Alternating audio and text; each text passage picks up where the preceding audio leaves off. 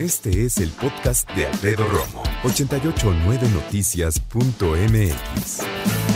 Es el regreso a clases para este próximo lunes. Ya platicamos detalles, obviamente, de la Secretaría de Educación Pública, pero algo importante es cómo prepararnos como papás para este regreso a clases que muchos van a hacer a través de la televisión, otros más a través de algún dispositivo depende de la escuela. No necesariamente tiene que ser privado o pública, así de fácil. ¿eh? Algunas eh, públicas que también están haciendo el esfuerzo los profesores de usar, por ejemplo, el correo electrónico o eh, dejar tarea por ahí a los chavos un poquito más extensa, más detallada. Vámonos con Alicia Rábago, que está con nosotros en la línea telefónica y que afortunadamente siempre está para apoyarnos en cuestión de educación con los chavos y cómo reorganizarnos en este regreso a clases. Alicia, qué gusto saludarte, ¿cómo estás? Ay, muy bien, muy contenta de escucharte y yo creo que ya urge vernos, ¿verdad? Ya, ya. Ya ahora ya, te extraño. Hasta eso yo también, amiga. Oye, platícanos, porfa, ¿cuáles podrían ser los tips para papá y mamá en este regreso a clases? Porque ya siento que andan nerviosones. Ay, yo creo que sí, todos estamos muy nerviosos porque esto de la incertidumbre y no saber qué va a pasar nos hace plantearnos muchas preguntas. Entonces voy a tratar de dar algunas, eh, algunos tips o algunas ideas que nos puedan ayudar, pero no importa el orden. O sea, aquí no hay prioridad, todos son importantes. El primero que yo tocaría es el hecho de dejar de quejarnos. Fíjate qué importante es este punto que nos va a llevar a todos los demás. Tenemos que comprender que esta situación pues nos tomó por sorpresa a todos y así es una es una crisis, una situación extraordinaria y pues a situaciones extraordinarias extraordinarias hay que buscar eh, respuestas distintas. Entonces, los niños escuchan continuamente, uy, no van a aprender nada, uy, es que se van a dormir viendo la tele, uy, es que este año va a pasar en blanco, uy, es que qué horrible, ay, pobrecitos, qué aburridos, ay, qué espanto. Pues mira, a lo mejor no es lo que queremos ni lo que esperamos, pero es lo que hay, Alfredo, y necesitamos que los niños aprendan que hay que aprenderse a adaptar a situaciones nuevas, a ser flexibles, a ser resilientes, a buscarle dentro de esa situación lo mejor que se puede. Entonces, el primer punto que yo tocaría es por favor, si te vas a quejar, si no estás muy contento, que no te escuche el niño, porque esto va a influir en la manera en que él adquiera los pocos o los muchos aprendizajes que pueda adquirir en esta nueva forma de aprender y de regresar a clases. El número dos es que en la medida de lo posible eh, instales un lugar fijo en casa eh, para que el niño tome o vea sus clases.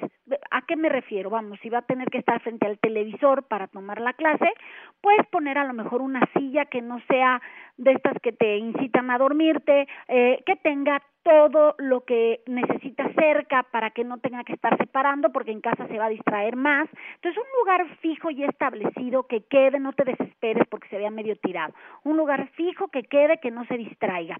Si es posible que el lugar esté iluminado y y pues que no que no ya sabes hay lugares en tu casa que a lo mejor te acurrucas y te acomodas más más rico. Entonces procura que esté iluminado para que el niño pueda mantener la atención sobre todo si hay varios niños en casa y a lo mejor unos van a tener que ver su clase por la mañana y otros por la tarde o si van a poder hacer uso de un dispositivo electrónico. Entonces organizar pues quién a qué hora y cómo se van a utilizar literal con un calendario para que sea más fácil y no haya pleitos y rencillas entre los hermanos o incluso contigo si tienes que seguir trabajando desde casa. Ahí llevo dos, ¿verdad? El tres es que no olvides eh, poner actividad física. Todos necesitamos actividad física. Ay, pero es que yo ya no puedo, es que entre que organizo, entre que la clase, no importa. Dentro de los horarios que manejes, pon actividad física como algo a cumplir.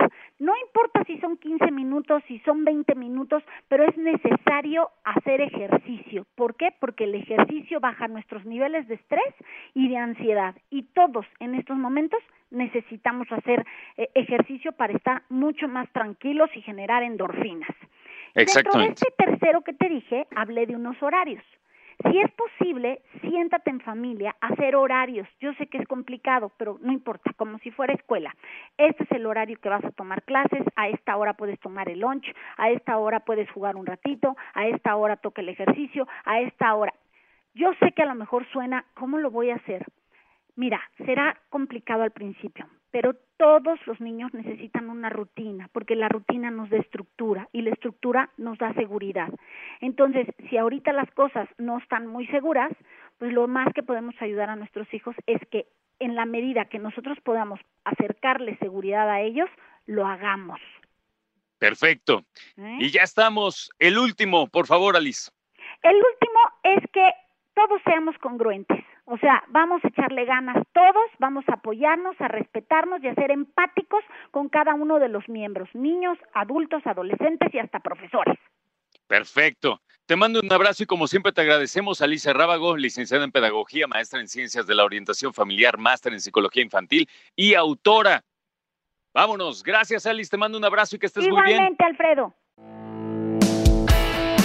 Escucha a Alfredo Romo donde quieras. Cuando quieras. El podcast de Alfredo Romo en 889noticias.mx.